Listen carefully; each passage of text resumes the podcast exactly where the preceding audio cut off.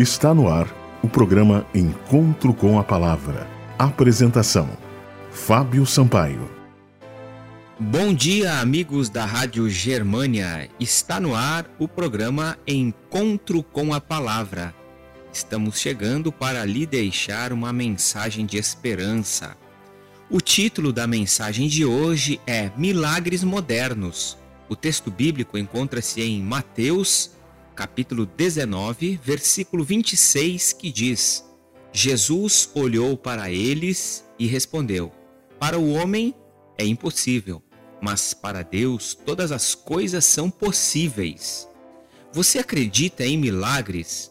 Para os céticos é muito difícil acreditar que milagres existam por se tratar de um efeito aparentemente sem causa. Muitas vezes não nos damos conta de que eles realmente ocorreram no passado e podem acontecer hoje, inclusive com nossa participação. Imagine um pacote com cinco maçãs, todas próprias para o consumo. Então você decide colocar nele uh, uma maçã podre. Depois de uma semana, o que acontecerá? Certamente todas as maçãs estarão podres. Esse é um processo natural. Por outro lado, se você pegar um pacote com cinco maçãs podres e colocar nele uma maçã boa, o que acontecerá?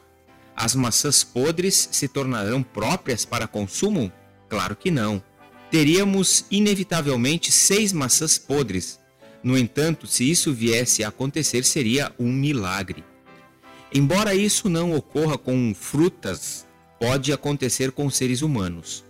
Quantas pessoas vivem na miséria, perdidas, abandonadas, ao sabor da sorte e das más escolhas, vítimas da imoralidade, das drogas e de todo tipo de vício? Muitos consideram casos assim perdidos, mas você já percebeu que a presença de alguém bem intencionado na vida dessas pessoas apodrecidas pelo pecado pode fazer a diferença? Se esse alguém tiver Cristo na vida, poderá, por meio de sua influência, levar esperança àqueles que estão desesperados, ajudando-os a se reerguer da miséria física, moral e espiritual. Casos dessa natureza são frequentes. Talvez você conheça algum deles. Milagres existem e nós podemos contribuir para que Deus os realize em certa ocasião, Jesus afirmou: Aquele que crê em mim fará também as obras que eu tenho realizado. Fará coisas ainda maiores do que estas, porque eu estou indo para o Pai.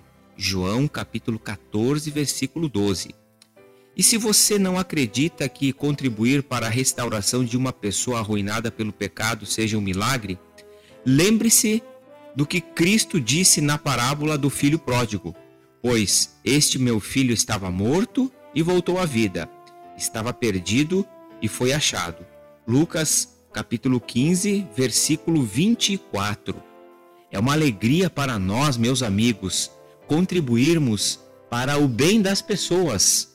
Como cristãos, como seguidores do Mestre Cristo Jesus, nós precisamos dar frutos, nós precisamos ajudar a pessoas que estão perdidas, desesperadas, sem esperança.